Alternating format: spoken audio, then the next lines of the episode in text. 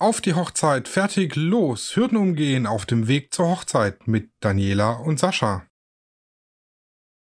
Hallo Daniela. Hallo Sascha. Ja, willkommen zu einer neuen Ausgabe von Auf die Hochzeit, fertig, los. Heute haben wir ein ganz spannendes Thema.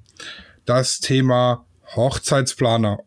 Und da haben wir natürlich einen wunderbaren Gast bei uns die Daniela von Luanas Hochzeitsplanung. Daniela, stell dich doch mal kurz vor. Ja, mache ich gerne. Ähm, ich bin Daniela von Luana Hochzeitsplanung in Freiburg im Breisgau. Ich ähm, habe äh, mich dem Thema Hochzeitsplanung angenommen schon oder äh, ich hole mal ein bisschen aus, Planungen generell schon äh, während meiner Ausbildung und habe mich dann äh, über das Eventmanagement zur Hochzeitsplanerin jetzt äh, entwickelt, sag ich mal. Ähm, ich bin aber nicht nur einfach Hochzeitsplanerin, weil ich Lust dazu habe und weil es jetzt eine ungeschützte Berufsbezeichnung ist, nach dem Motto, ich kann organisieren und planen. Und deswegen mache ich das jetzt einfach mal, sondern ich habe auch wirklich eine Ausbildung ähm, äh, abgeschlossen. Also da, da ähm, ist auch schon ein bisschen fundiertes Wissen hinten dran. Ähm, ja, wie gesagt, ich bin hier in Freiburg ansässig und biete Hochzeitsplanungen im Raum äh, Freiburg, angrenzende Schweiz und ähm, äh, ja, Richtung Offenburg hoch an.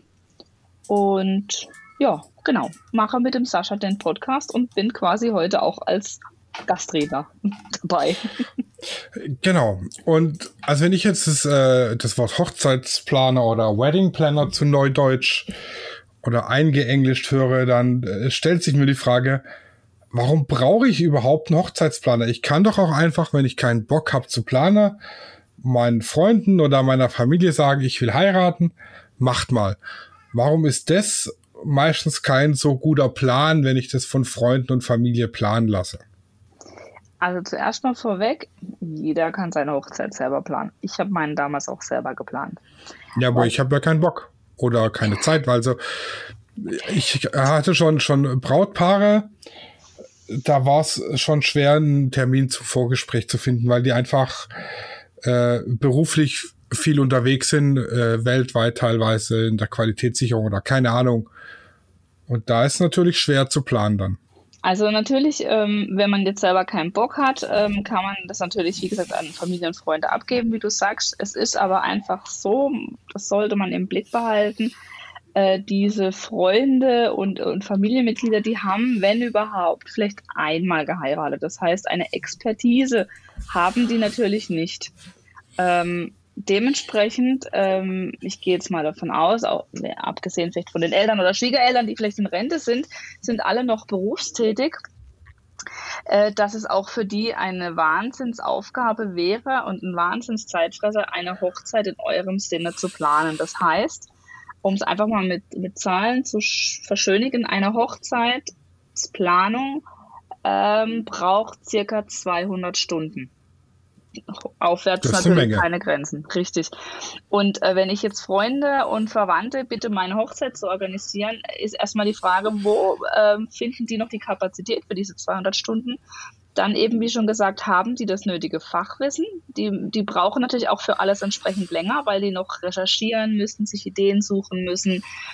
Oftmals scheitert es dann auch, ähm, sie haben eine Idee, Pinterest ist sehr, ähm, sehr ähm, unterstützend, aber oftmals auch so, dass man eine Idee sieht, aber sie nicht umzusetzen weiß. Und das sind alles Zeitfresser für auch Freunde und Familie. Und ähm, ich sag's jetzt mal ganz, äh, ganz salopp, ähm, bei Geld hört die Freundschaft auf. Und ähm, ich glaube, wenn jetzt die Hochzeit nachher nicht im Sinne des Brautpaares ist, ähm, weil nachher vielleicht zu viel Geld ausge äh, rausgeworfen wurde oder wie auch immer.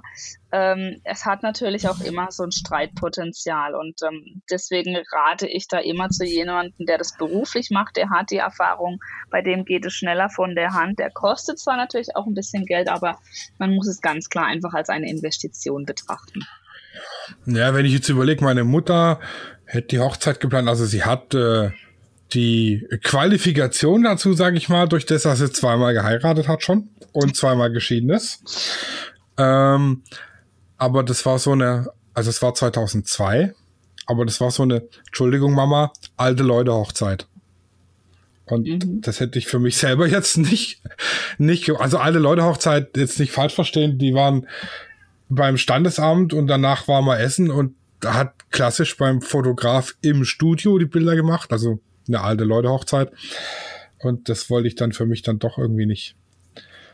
Ja, die zweite Frage, die mir einfällt, wenn ich Hochzeitsplaner höre, hätte ich gern gehabt, ist doch aber nur was für reiche Leute.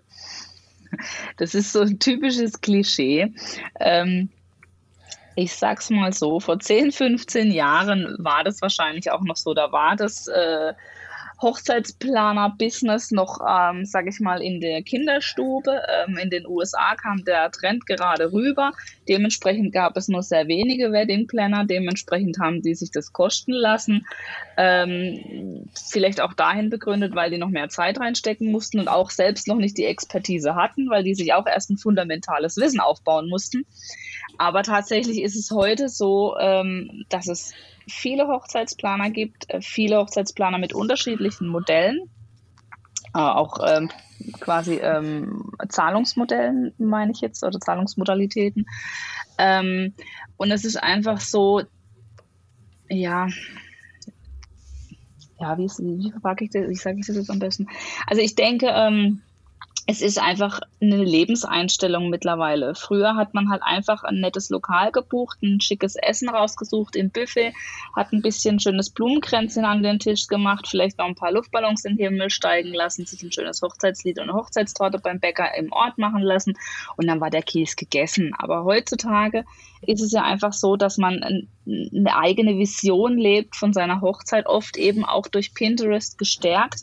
Und ähm, diese Vision umzusetzen, das, das, das grenzt mittlerweile an Perfektionismus. Da ist auch der Anspruch der, der Brautpaare enorm gestiegen in den letzten Jahren dass man einfach sagen muss, es ist, wie gesagt, ein richtiges Business geworden. Also man hobbymäßig eine Hochzeit zu organisieren, verlangt einiges an Zeit ab und bedeutet Stress und Streit.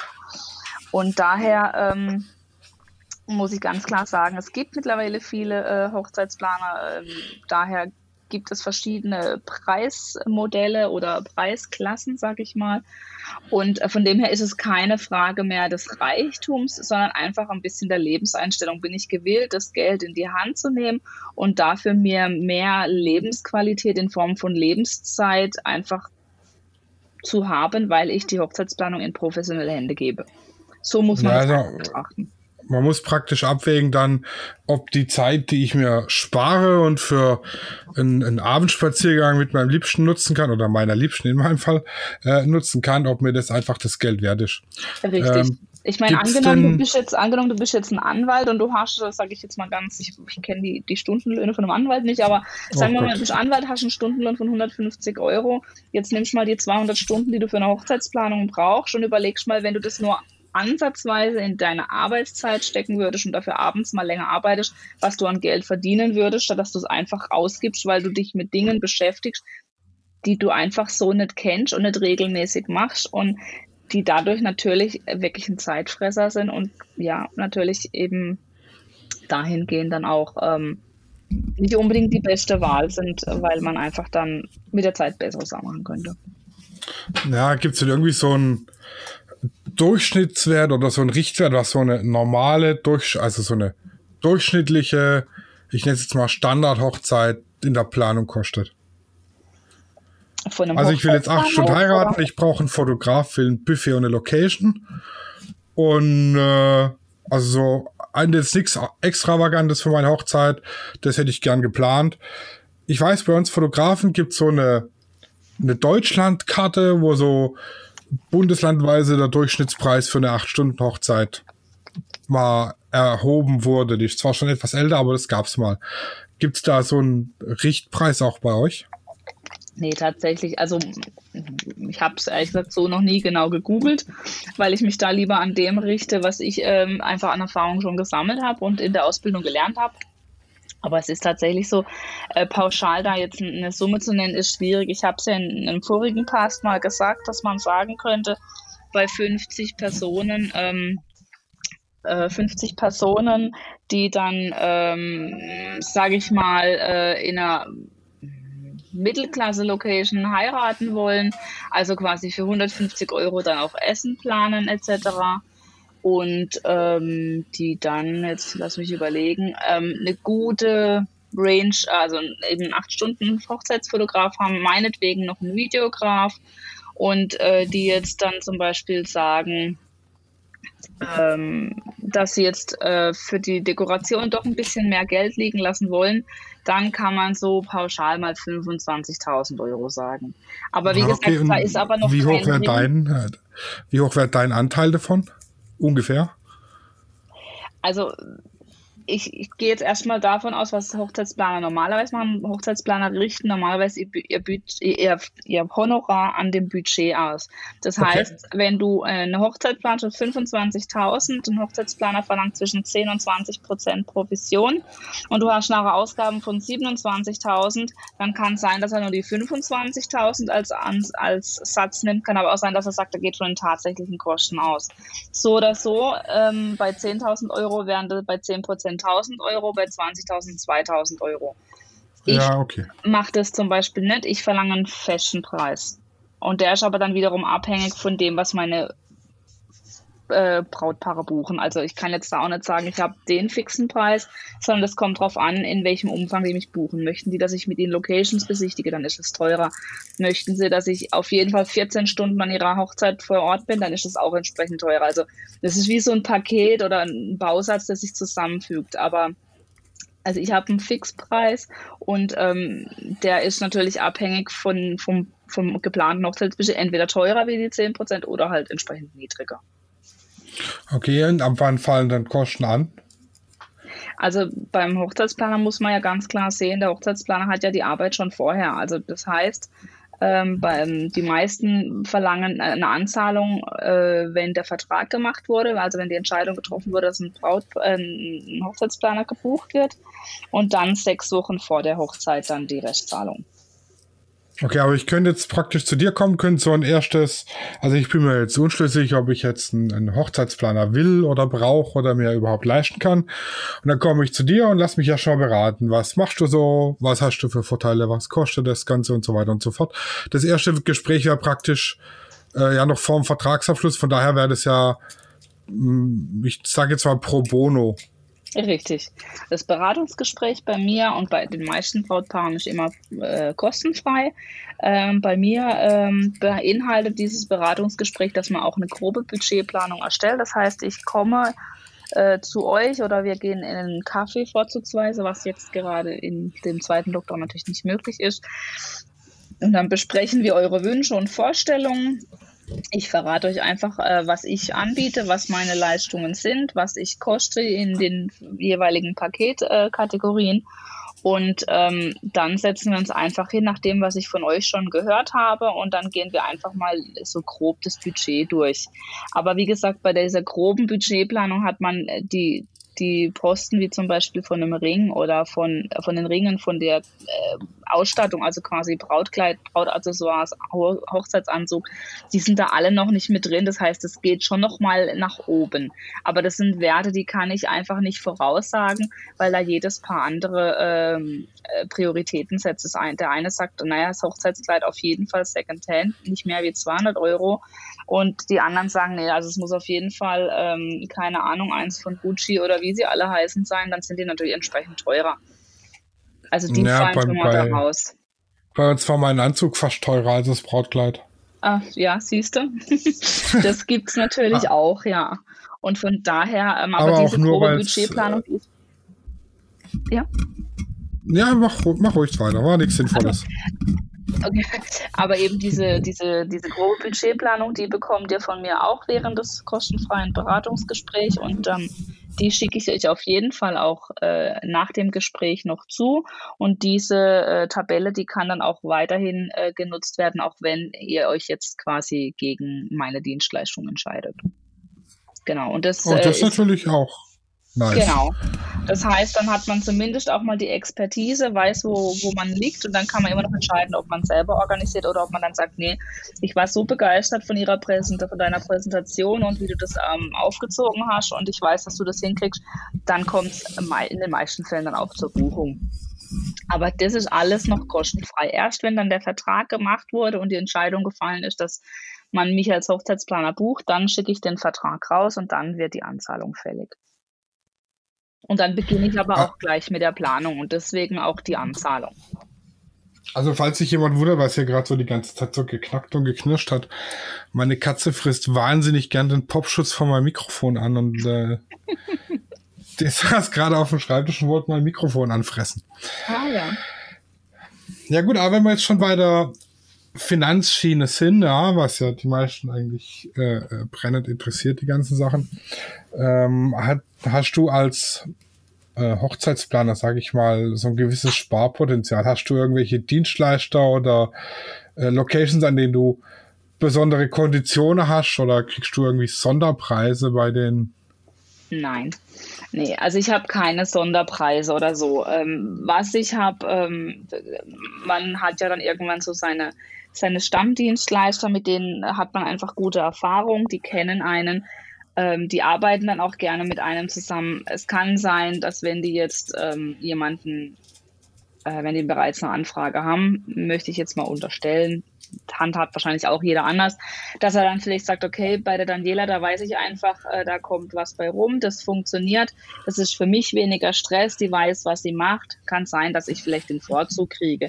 Aber in den meisten Fällen, wenn die schon eine Anfrage haben, dann haben die auch den Vortritt und ich habe keine bessere Konditionen und ich kriege auch keine Provision, wenn ich sie empfehle und sie gebucht werden. Das vorausgeschickt äh, schon mal. Es ist einfach nur so, dass ich halt einfach schon die Möglichkeiten oder die Auswahl enorm einschränken kann. Ich meine, wir wissen alle, wie viele Dienstleister unterwegs sind in jedem Umkreis. Jeder weiß es, was er in seinem Umkreis hat. Da gibt es so viele und ich kann einfach schon mal die Auswahl auf ein wirklich Minimum reduzieren. Das heißt, als Hochzeitsplaner hat man halt dann von, keine Ahnung, 15 Caterer sich auf fünf festgelegt, weil man einfach mit denen am meisten zu tun hat, mit denen super zufrieden ist, die machen einen tollen Job, das Essen schmeckt, dann hat man als Dienstleister natürlich auch nochmal gute Chancen. Aber deswegen jetzt irgendwelche bessere Konditionen habe ich nicht. Aber ich erspare natürlich auch Geld, weil viele machen bei der Organisation dann auch vielleicht kostenspielige Fehler, indem sie ähm, überteuerte Angebote annehmen oder indem sie vielleicht etwas, äh, zum Beispiel das den Wein sagen, sie kriegen den günstig, weil der Onkel Hans bei, bei der WG Winzergenossenschaft arbeitet. Und ähm, dann hinterher stellt sich raus, ja gut, aber jetzt muss ich dafür Korkgeld bezahlen in der Location. Ähm, und ich habe den Wein jetzt aber schon gekauft. Solche Kostspielenfehler erspare ich einfach allen. Also Ersparnisse in Form von besseren Konditionen habe ich nicht, aber ich erspare durch meine Erfahrung natürlich auch ähm, einige Fehler. Ja, das genau. ist natürlich auch was wert. Ja. Nee, weil also das mit dem Korkgeld, das war mir bis 2014, als wir unsere Hochzeit geplant haben, auch vollkommen unbekannt. Und dann stand auf dem einen äh, Angebot was von Korkgeld drauf und dann habe ich das erstmal gegoogelt. Und für alle, die nicht wissen, was Korkgeld ist, wenn ich jetzt an der Location sage, okay, äh, hör zu, ich bringe meinen eigenen Wein mit, dann zahle ich pro Flasche Wein, die ich selber mitbringe und aufmache. In dem Fall waren es, glaube ich, 12 Euro Korkgeld für eine große Flasche und für so eine kleine Flasche 6 Euro Korkgeld, nur dafür, dass ich eine eigen, eigens mitgebrachte Flasche aufmachen darf. Die unter Umständen günstiger war, aber dann jetzt nachhinein doch teurer. Ja, und genau. Also wenn die Flasche Wein an der Location 10 Euro gekostet hätte und ich kaufe meine für zwei, denke ich mir, juhu, 8 Euro gespart. Und hinterher kommen dann der Hammer, äh, 12 Euro draufgelegt wegen Korkgeld oder 8 Euro. Genau, Mathe, dann war es im Endeffekt sogar teurer. Kopfrechnen ganz schlecht. Genau, und das ist einfach das, wo die Hochzeitsplaner einfach schon äh, mit ihrem Wissen äh, unterstützen können und einfach vor einigen Kostenfehlern bewahren können. Klar, Spartipps äh, gibt es sonst auch immer mal wieder und Ideen, wo man vielleicht nochmal Geld sparen kann, das hat man auch. Ähm, aber jetzt bessere Konditionen dadurch, das nicht, nein. Ah, du kennst die, die Dienstleister und die Locations und so alle persönlich, denke ich mal gut, alle würde ich jetzt nicht unterschreiben. Es, es gehen ja immer mal wieder welche vom Markt, es kommen auch immer wieder neue. Ähm, also die, die, mit denen du zusammenarbeitest, sag ich mal. Klar, da lernt man sich kennen, da, da weiß man dann auch, ähm, wer der Ansprechpartner ist, genau, also da ähm, lernt man sich dann schon kennen, aber wie gesagt, alle würde ich jetzt nicht sagen, aber so die, die, die ich anbiete, die kenne ich dann auch meistens schon persönlich, ja. Ähm, ja, jetzt mal, wenn du mir jetzt so eine Location vermittelst, ja, die hat dann hier ihr Essen und so weiter und ähm, ich kenne das, kenne das von mir so, wir waren dann da zum Probeessen oder beim Caterer waren wir dann zum Probeessen, ob mir da, ob das gut ist und ob uns das so passt, was er denn hat. Äh, vermittelst du auch die Termine dazu oder vermittelst du einfach nur den, den Dienstleister und man muss sich dann selber um den Termin zum Probeessen oder zum äh, zum Probedeko angucken oder wie man es auch immer nennen mag. Also wir waren beim beim Deko Fritzen. Ich nenne es jetzt mal liebevoll Deko Fritze, weil ich habe damit ehrlich gesagt so gar nichts am Hut. Das steht einfach nur im Weg rum. Ähm, und dann hat sich meine Frau da mit hingesetzt und ich saß dann halt dabei. Äh, lästigerweise. Und dann hat die da den Tisch dekoriert und hat hin und her geschoben mit Häkeldeckchen wie auf Omas Telefontisch. Und wir konnten uns das angucken und aussuchen, ob wir das so wollen oder nicht. Und lange Kerzen, kurze Kerzen, weiße Ständer, äh, äh, blaue Ständer, keine Ahnung. Ähm, die Termine machst du die aus für das Brautpaar und stimmst das ab oder muss man das dann äh, selber noch machen? Also in der Regel ist so, dass ich mich auch um die Koordination von Terminen kümmere und um die Kommunikation. Das heißt, wenn ich euch jetzt ähm, beispielsweise eine Location-Liste schicke von, sagen wir mal, zehn Locations und ihr sagt, drei davon wollt ihr besichtigen, dann kümmere ich mich um den Termin, dass ihr dann ähm, quasi dann auch schon angekündigt seid. Ihr bekommt dann von mir einfach die Adresse, den Ansprechpartner, wann das stattfinden soll. Gegebenenfalls mache ich eine richtige Location-Tour für euch für einen, für einen Samstag oder Sonntag da draus. Ähm, das gleiche ist jetzt auch ähm, beim, beim Deko-Fritzen zum Beispiel. Da würde ich jetzt auch den Termin für euch organisieren. Ich kann auch für euch schon mal bei, bei der Kirche ähm, abklären, ähm, ob oder wie ihr mal kommen könnt oder auch beim Standesamt den Termin machen. Ähm, beim Probeessen ist immer so ein bisschen auch eine, eine Ermessenssache. Viele Brautpaare machen das schon selber, ähm, kann ich aber auch organisieren bei diesen Terminen bin ich aber in der Regel alle nicht dabei. Also ich organisiere wirklich nur die Termine. Beim, bei der Kirche ist tatsächlich so, ich mache einmal den Termin mit dem, mit dem Pfarramt aus und dann macht es das Brautpaar selber, weil die, ähm, Gemeinde, die, die Pfarrgemeinden meistens da großen Wert darauf legen und mit den Brautpaaren sprechen möchten und nicht mit dem Hochzeitsplaner sprechen möchten. Wir müssen das heißt, mal geschwind Pause machen. Ja.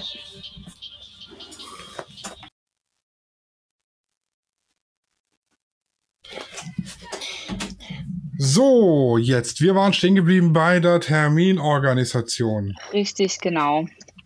Also von dem her, die meisten Termine kann ich schon organisieren. Bei der Kirche ist es so, wenn ich einmal den Termin gemacht habe, um mit dem Pfarrer zu sprechen, dann möchten die in der Regel nur noch mit dem Brautpaar kommunizieren und tatsächlich auch die Kirche alles selber mit denen organisieren. Das heißt, da bin ich dann außen vor.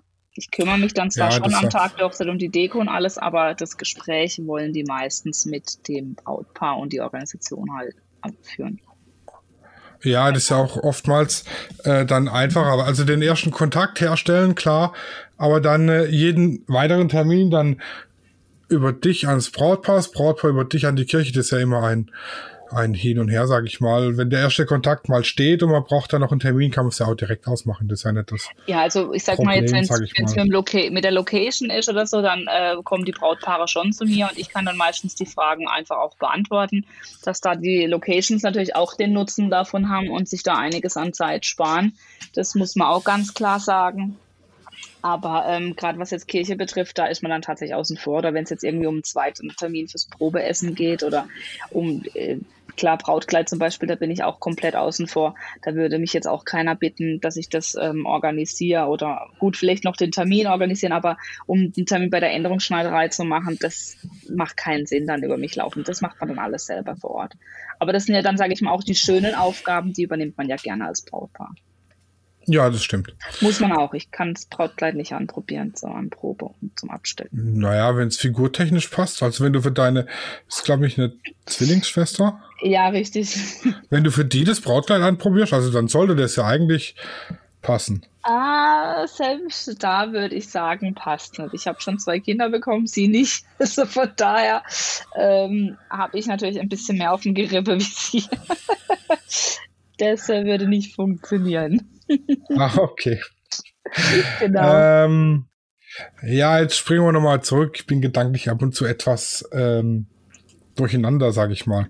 Ähm, wir waren schon beim, beim ersten Beratungsgespräch, so ähm, empfiehlt sich da was mitzubringen? Also irgendwie irgendwelche Vorstellungen, die ich habe, oder eine Pinterest-Pinwand oder so. Wenn ich das zum ersten Gespräch mitbringe, macht das überhaupt Sinn? Klar, klar, also wenn man sich schon Ideen gemacht hat und schon Vorstellungen hat, wie die Hochzeit ablaufen kann, kann man gerne ein paar Beispielbilder mitbringen oder mir auch gerne vorab mal ähm, den Pinterest-Link schicken, das geht schon. Ähm, aber zwingend erforderlich ist nicht, nee, gar nicht. Ja gut, aus wird es wahrscheinlich bei der Budgeterstellung noch ein bisschen vereinfachen. Ja, also klar, wenn man schon ein paar Ideen hat, auf jeden Fall. Aber es ist, wie gesagt, nicht zwingend erforderlich. Ja, jetzt äh, die nächste Frage, die sich mir stellt beim Hochzeitsplaner, wenn ich meine Hochzeit von jemand anders planen lasse, wie viel Individualität bzw. wie viel Persönlichkeit vom Brautpaar steckt denn dann in der Hochzeit überhaupt drin? Ganz viel. Das ist ganz wichtig, ist auch so ein typisches Klischee, dass, ähm, dass die Hochzeitsplanung dann eigentlich äh, völlig, äh, ja, völlig äh, liebe, lieblos ist und einfach auch nicht an die Person abgestimmt. Aber das ist ja nicht. Im Endeffekt als Hochzeitsplaner übernehme ich ja nur die, die administrativen Aufgaben. Das Herzblut und die Vorstellungen, die brauche ich ja nach wie vor vom Brautpaar. Also ich, ich gebe ja nicht ein Paket an und sage, ich plane dir jetzt äh, eine, eine, keine Ahnung, eine, eine Great Gatsby-Hochzeit und die muss dann genau so laufen. Das, das mache ich ja nicht. Ich sage ja schon, ähm, ich mache ein Designkonzept nach euren Vorstellungen. Und wenn du jetzt, sage ich mal, äh, eine rustikale Hochzeit möchtest, aber im Boho-Stil, dann zauber ich dir auch das. Das ist gar kein Problem. Also da ist schon sehr viel. Ähm, es ist sehr viel Individualität drin. Und ähm, auch wenn man denkt, der Hochzeitsplaner übernimmt alles, die Entscheidung letztendlich kann ich nicht übernehmen. Das heißt, das Paar hat schon ein bisschen Arbeit damit, indem es sagt, der Dienstleister wird's oder das möchte ich nicht oder ähm, die Deko gefällt mir jetzt. Ja, also ich bin auf den Input von den Brautpaaren angewiesen. Also ganz ohne Unterstützung schaffe ich es nicht. Aber den ganzen administrativen Aufwand wie Kommunikation, Korrespondenz mit den Dienstleistern, Verträge abhandeln, das übernehme ich. Ja. Also das, das Brautpaar, ist, das ist wie wenn du dein Auto in die Werkstatt bringst. Du entscheidest letzten Endes, ob die Inspektion und der Service gemacht wird und die Reifen gewechselt und ausgewuchtet oder ob du einen Teil davon nicht haben möchtest. Und so ist es beim Hochzeitsplaner auch.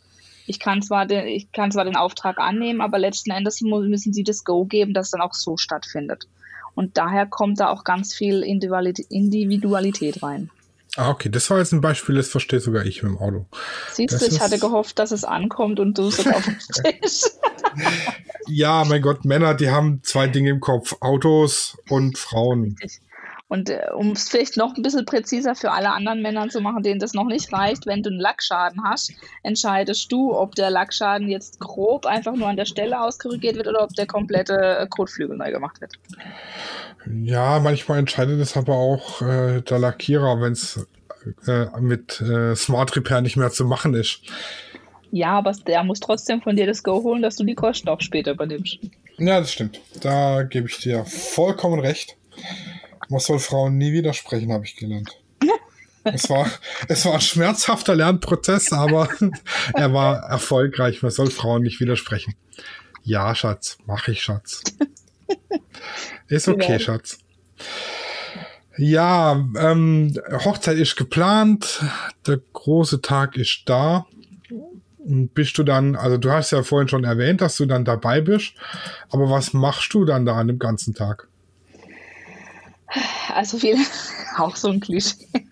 ähm, es ist tatsächlich wirklich die äh, harte Arbeit, was man da macht. Aber vorweg möchte ich gleich noch an der Stelle sagen, dass das auch eine typische Kostenfalle ist. Deswegen immer checken, wenn man Hochzeitsplaner wählt. Viele Hochzeitsplaner, die machen die Planung, die äh, nennen dir die Kosten für die Planung und die sagen dann, wenn ich dann an der Hochzeit da bin, dann kriege ich nochmal 1000 Euro als Zeremonienmeister. Ja, also gibt es auch. Ähm, müssen nicht alle sein. Ich zum Beispiel habe das schon in meinem Preis mit drin. In den Paketen, die ich anbiete, unterscheidet sich es lediglich, ob ich dann 8 Stunden, 12 oder 14 Stunden da bin, ja. Oder 10, 12, 14, wie auch immer.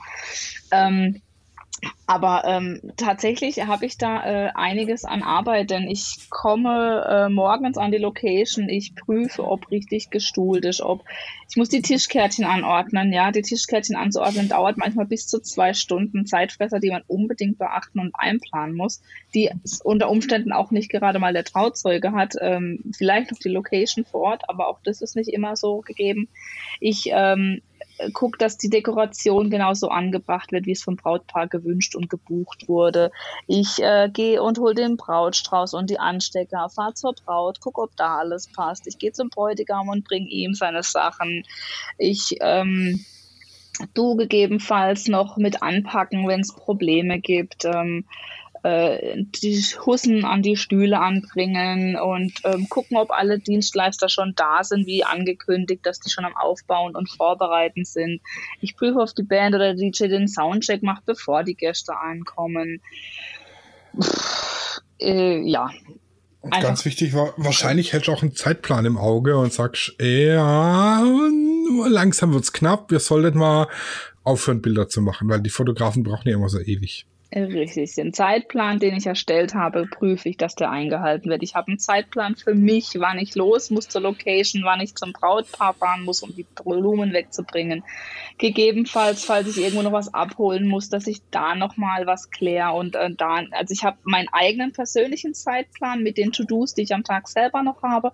Aber natürlich muss ich auch maßgeblich darauf achten, dass der Zeitplan, den ich gesteckt habe für das Hairstyling der Braut, für den Termin für die freie Trauung, wann beginnt der Empfang, wann werden die Hochzeitsbilder gemacht, dass dieser Zeitplan auch immer eingehalten wird. Und natürlich muss ich auch dafür Sorge tragen, dass das Brautpaar dann auch immer an der richtigen Stelle ist. Ich kann nicht die Hochzeitstorte ankündigen, ohne meinem Brautpaar vorher zu sagen, macht euch bereit, die Torte kommt in wenigen Minuten. Ja, dann habe ich womöglich die Hochzeitstorte ausgefahren, das Brautpaar ist nicht in Sichtweite. Also das sind alles so Dinge, die ich während der Hochzeit mit ähm, im Auge behalte und ähm, quasi Regie führe. Sagen wir es mal so.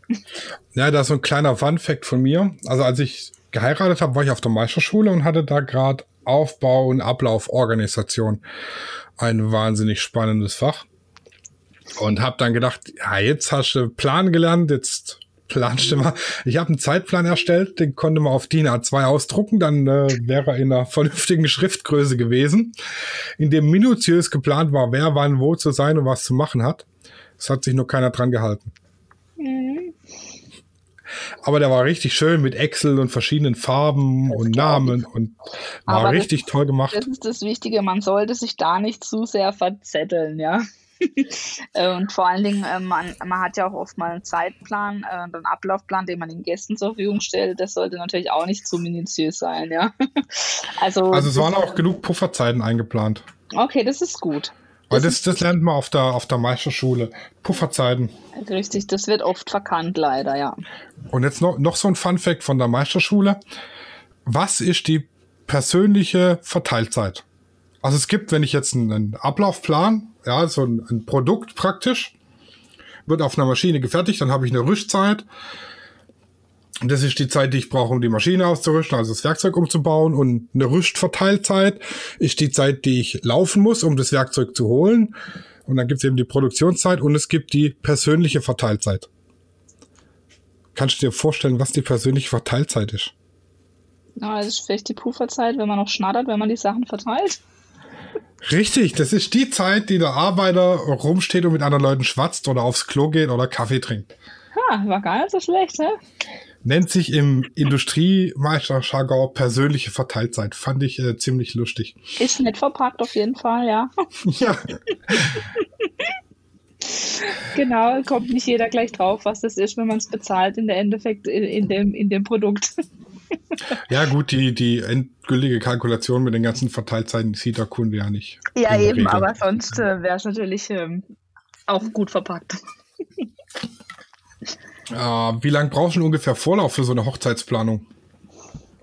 Das kann man so pauschal nicht sagen. Also prinzipiell, wenn man schon einige Erfahrungen hat und Dienstleister hat, die gerne mit dir arbeiten, äh, kann es äh, gut laufen und du organisierst das in drei Wochen.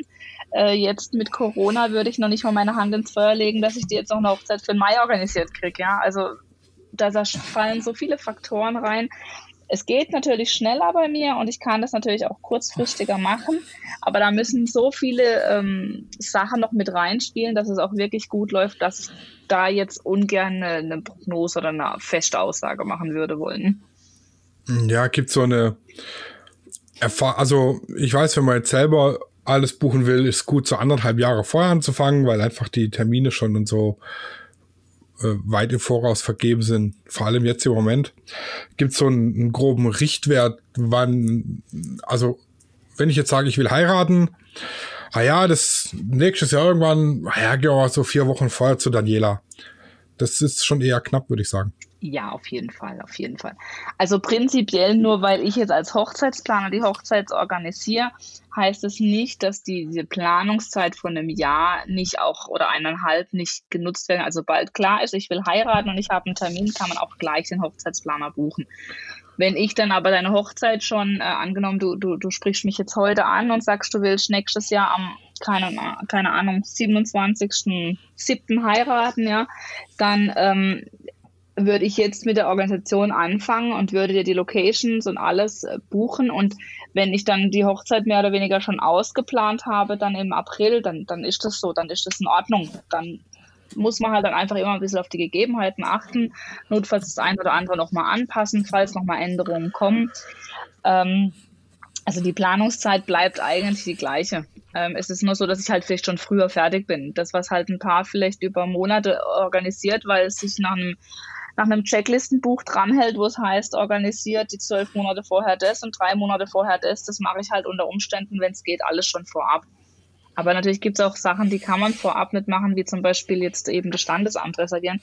Auch da muss ich mir dann einen Termin setzen. Aber da kümmere ich mich dann auch darum, dass es dann auch wirklich so ist.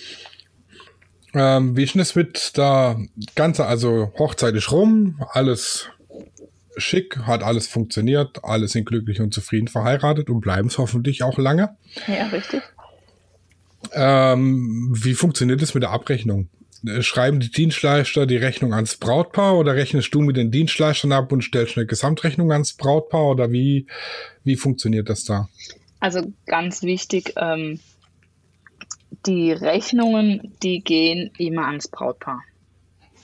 Ähm, das heißt, die Kosten, die äh, für mich als Dienstleister anfallen, die entrichten sie an mich.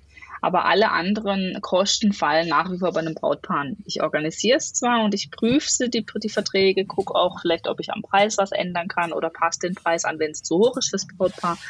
Darum kümmere ich mich, aber die Rechnungen gehen immer direkt ans Brautpaar. Hat den Hintergrund, dass es ähm, für das Brautpaar auch ein bisschen transparent bleibt, ja. Ähm, jeder Hochzeitsdienstleister oder Hochzeitsplaner könnte sonst hingehen und sich selber nochmal eine Provision draufhauen. Ähm, ich möchte behaupten, dass es vielleicht nicht sogar die Dienstleister gibt. Keine Ahnung, schwarze Schafe gibt es, glaube ich, überall. Ähm, ich handhabe es tatsächlich wirklich nur so, dass ich sage, die Rechnungen gehen direkt an die Paare, die bezahlen direkt die übernehmen die Kosten sofort und ähm, können sich aber dadurch natürlich auch gewiss sein, dass ich nirgends irgendwo Provision oder sonstige Extrakosten draufknall. Okay, das ist natürlich ganz gut. Ja, was mir jetzt noch so einfällt, wenn ich, also es ist ja jetzt modern geworden, dass man nicht einfach so ein Kniefall und dann willst du mich heiraten, ja, nein, bitte ankreuzen. Sondern dass es halt außergewöhnlich und aufregend sein muss, im Kino mit einem Flashmob oder sonst irgendwie muss so ein Antrag gemacht werden, sonst ist ja kein Antrag mehr heute. Habe ich das Gefühl. Kann man dich auch damit äh, beauftragen, so eine Verlobung zu organisieren? Also ich würde es jetzt mal nicht ausschließen, sagen wir es mal so. Ich habe es derzeit im Programm nicht geplant, weil ich mich einfach jetzt gerade auch Corona-bedingt mehr auf die Brautpaare konzentrieren will und die unterstützen möchte. Und ähm, daher habe ich mich jetzt erstmal nur auf die äh, Gesamtplanung ähm, spezialisiert. Aber wenn jetzt natürlich äh, jemand anfragen würde, ähm, er möchte da Unterstützung oder so, ich würde es jetzt mal nicht ausschließen, sage ich mal. Man lebt ja auch davon, dass man sich ein bisschen nach der Anfrage richtet, ja. Ja, das stimmt.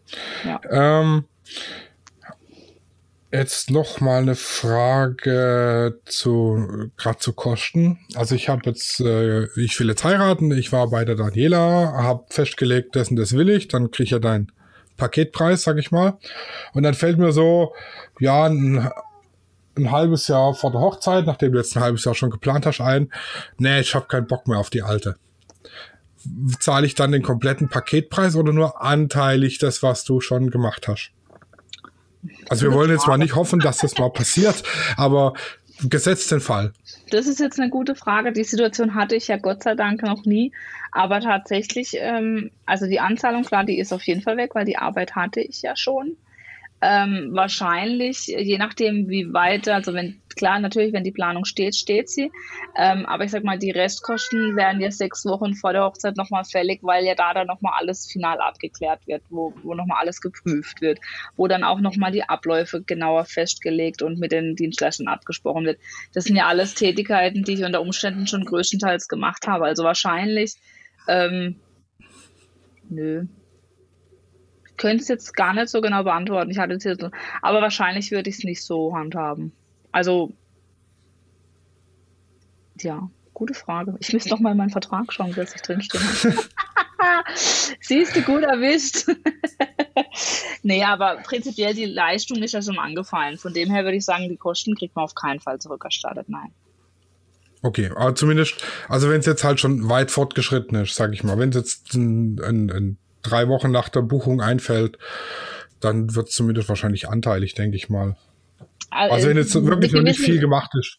Ja, also eine gewisse Widerrufsfrist gibt es natürlich da auch, aber ähm, sobald natürlich mit der Planung begonnen worden ist, muss man da einfach auch nochmal äh, miteinander sprechen dann, wobei eben, wie gesagt, also deswegen prüfen die meisten das ja vorab schon und deswegen gibt es ja auch einen Vertrag, dass man nicht einfach mal so entscheiden kann, man geht jetzt einfach und man hat dann doch keinen Bock mehr darauf.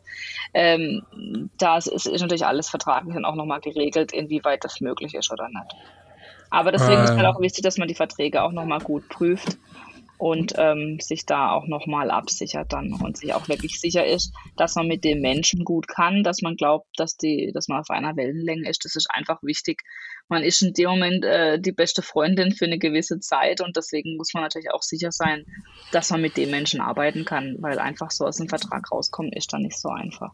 Ja, das ist generell immer ganz wichtig, wenn man an der Hochzeit genau. mit irgendwelchen Dienstleistern zusammenarbeitet Jetzt, äh, ich gehe jetzt auch mal gerade wieder vom Fotograf aus. Ich begleite das Brautpaar wirklich an der Hochzeit den ganzen Tag, zwölf Stunden oder länger, ja. Die müssen es den ganzen Tag mit mir aushalten. Also sollen die auch mit meiner Art klarkommen. Und so wird es, denke ich mal, mit allen Dienstleistern sein. Aber wenn ich jetzt die Situation umdrehen würde und auf dich münzen würde, wie würdest du denn damit umgehen, wenn jetzt du quasi acht Stunden da warst und die Bilder gemacht hast und die sagen, aber eigentlich, ähm, du, hattest, du hast es so blöd gemacht, ich hatte das Gefühl, du stehst schon ständig im Weg. Ähm, ich möchte deine Bilder, ich möchte dich jetzt ähm, doch nicht. Äh, wie würdest du damit umgehen? Die Bilder würdest du wahrscheinlich dann über Jahr lang geben. Ja, das kommt jetzt drauf an, als wenn es wirklich direkt nach der Hochzeit ist. Dann würde ich anteilig das Geld nicht berechnen, weil ich sag mal bei einer zwölf Stunden Hochzeit, das sind insgesamt für mich 40 Stunden Arbeit oder mehr. Und davon sind eben ja, zwölf Stunden an der Hochzeit und drei, vier Stunden Vorbereitungszeit und der Rest ist alles Nacharbeit. Und wenn die jetzt praktisch am Tag später den einfällt, ach nee, jetzt doch nicht mehr, spare ich mir ja die Zeit von der Nacharbeit. Die kann ich dann auf andere Projekte verwenden. Aber die Bilder wird ich Ihnen trotzdem zur Verfügung stellen? Nein. Siehst wenn, du, sie die, wenn sie die Bilder wollen, müssen sie die bezahlen. Siehst du, und so ist es ungefähr mit meiner Dienstleistung auch. Auch wenn dir vielleicht dann später einfällt, ähm, das ist so nicht, das äh, passt nicht, aber ich habe ja trotzdem schon die Dienstleistung erbracht. Und ähm, klar, natürlich kann ich jetzt nicht mehr sagen, ich ruhe alles zurück, weil die haben ja die Verträge gemacht. Ja, das ist deren Pluspunkt, sage ich jetzt mal. Aber ich denke, ähm, das kommt, kommt nicht vor. Dafür spricht man sich vorher ab und dafür unterzeichnet man einen Vertrag. Aber jetzt einfach nur so ähm, als Vergleich wollte ich das jetzt einfach mal so. Ja, und, und da, um der, der Fotografenfolge mal ein bisschen vorzugreifen, ist auch ganz wichtig, wenn ihr einen Fotograf bucht, ja, ähm, guckt euch vorher an, wie arbeitet der Fotograf? Was hat er für ein Bildstil? Gefällt der mir? Ja, ich bin jetzt, äh, also man muss halt gucken, dass er einen einheitlichen Bildstil hat. Nicht die eine Hochzeit so, die andere Hochzeit so. die nächste so, sondern dass es halt einfach im Gesamtbild ein stimmiger Stil ist. Da lasst euch Bücher zeigen oder Bilder oder guckt auf der Internetseite. Ich habe von einigen Hochzeiten von den Brautpaaren die Freigabe, dass ich praktisch das Hochzeitsalbum, das die von mir haben, nochmal bei mir liegen habe und es auch bei den Vorgesprächen zeigen darf. Und da ist dann klar ersichtlich, das ist der Stil, den der Fotograf hat. Ja, ich mache jetzt kein Vintage-Boho-Gedöns, habe ich ja schon mal gesagt. Mhm. Und wenn das Brautpaar mich bucht, ist ganz klar, die kriegen von mir kein Vintage-Boho. Wenn die dann hinterher kommen und sagen, hier, aber so wie die Bilder bearbeitet sind, das gefällt uns nicht. Das ist, wir wollten so Vintage-Zeug. Dann sage ich ganz klar, Leute, ihr habt vorher gewusst, wie es aussieht. Ich model die Bilder nicht für euch um, das ist nicht mein Bildstil, dann habt ihr eben Pech gehabt.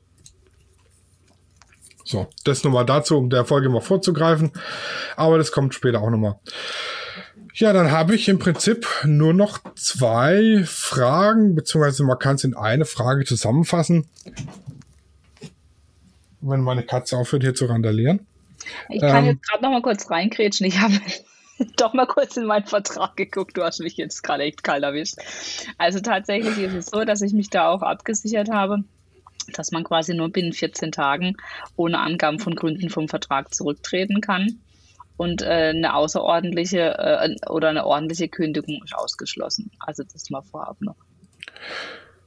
Und Aber ich glaube, da muss man, wie gesagt, auch nochmal bei jedem Hochzeitsplaner auch nochmal wirklich auf den Vertrag achten, wie die das handhaben.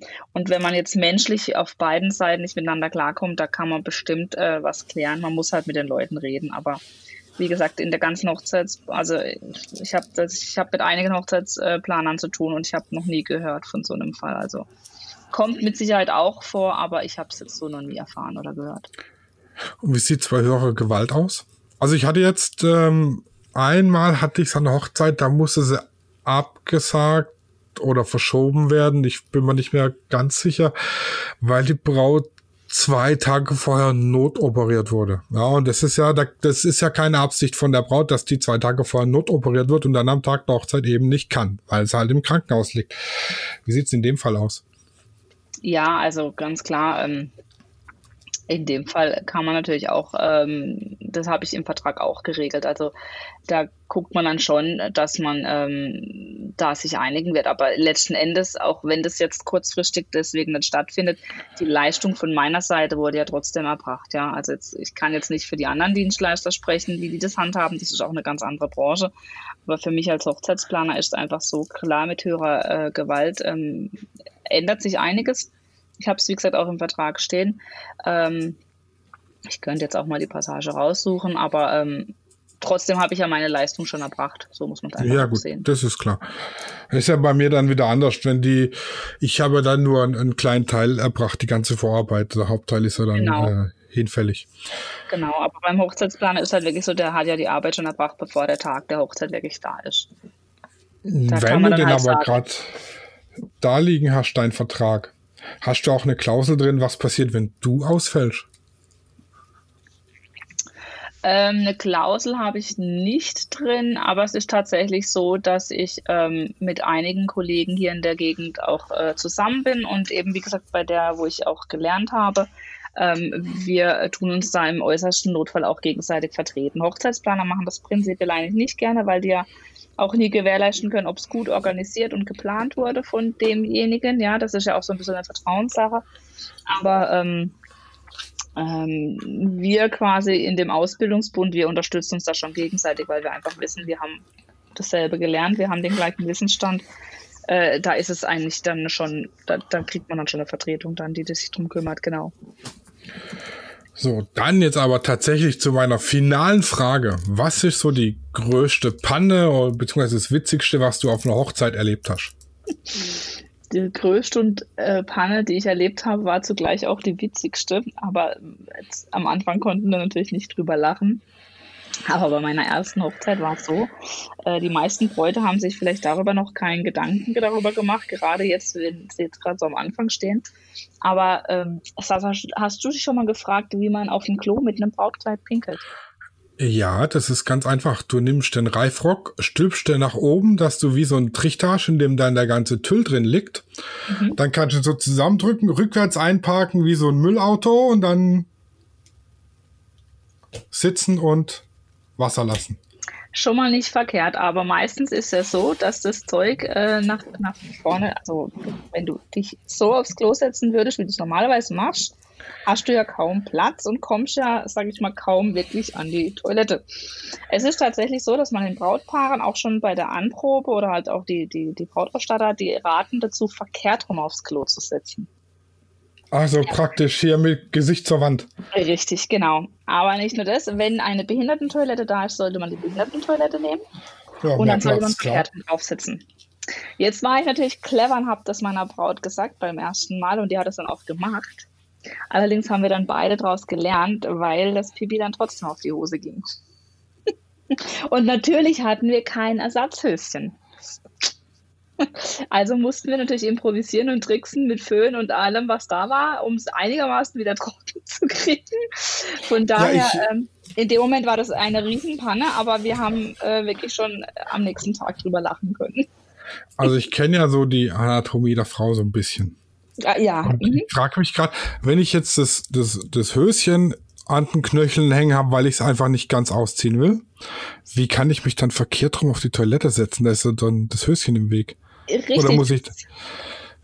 oder ziehe ich das einfach nur bis Mitte Oberschenkel? Ja, eben, also ich frage mich nicht genau, wie das geklappt hat, aber auf jeden Fall ist halt ein Teil nass geworden. Wahrscheinlich äh, war es zu weit oben noch oder sie hat es nur auf einer Seite ausgezogen und war dann aber noch zu weit oben. Ich, ich kann es dir nicht erklären oder hat sie vergessen, falsch rum aufs Klo zu sitzen. Ich habe nicht so genau nachgefragt. Gut, manchmal möchte man es auch nicht so genau wissen, da ist man dann nur mit da. Aber wie gesagt, wir konnten dann später drüber lachen. Wir haben uns dann zu helfen gewusst, dass es bisschen einigermaßen trocken wird. Ähm, aber ja, seitdem empfehle ich meinen, Braut, meinen Bräuten immer eine Ersatzunterhose mitzunehmen und vor allen Dingen die Unterhose, wenn es geht, komplett auszuziehen. Ah, okay. Warte, wir müssen und mal kurz Pause noch eine machen. Person des Vertrauens mitnehmen, die dann vielleicht doch noch den Reifrock oder so hebt. wir müssen geschwind noch mal Pause machen. Mhm.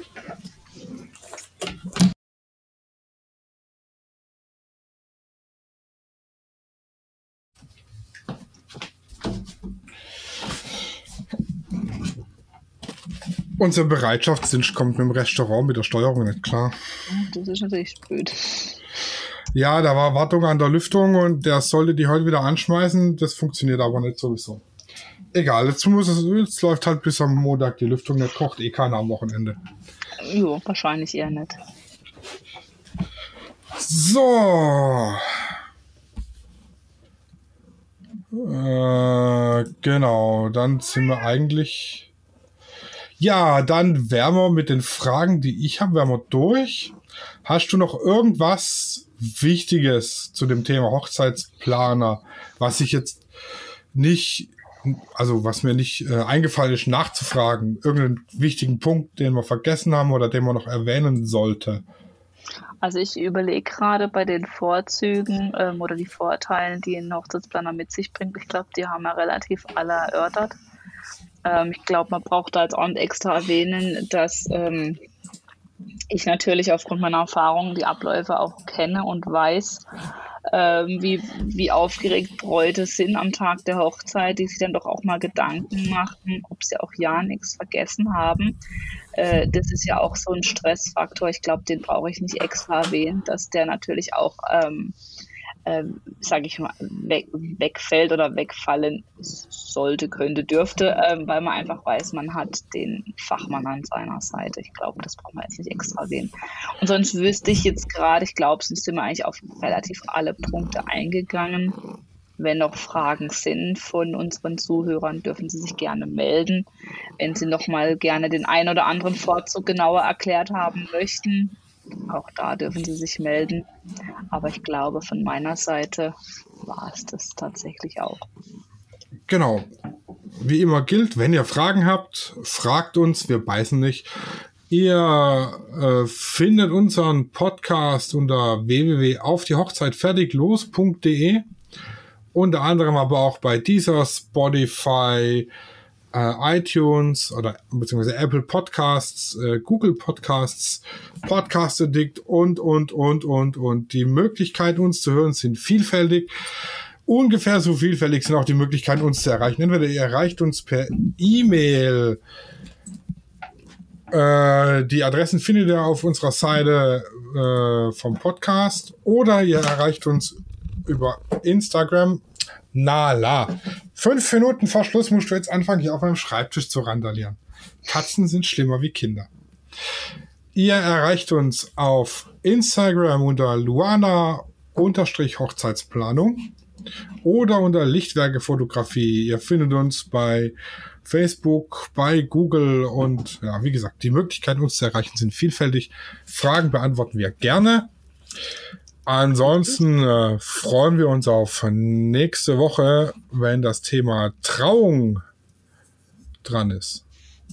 Oh ja, ein sehr vielschichtiges Thema. Ja, das ist so vielschichtig, dass wir es in vier Unterthemen gegliedert haben sogar. Ja. Genau. Dann bis nächste Woche. Macht's gut. Tschüssi. Tschüss.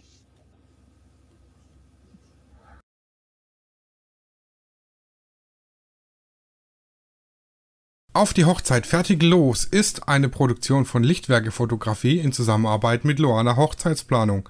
Neue Folgen immer mittwochs überall, wo es Podcasts gibt.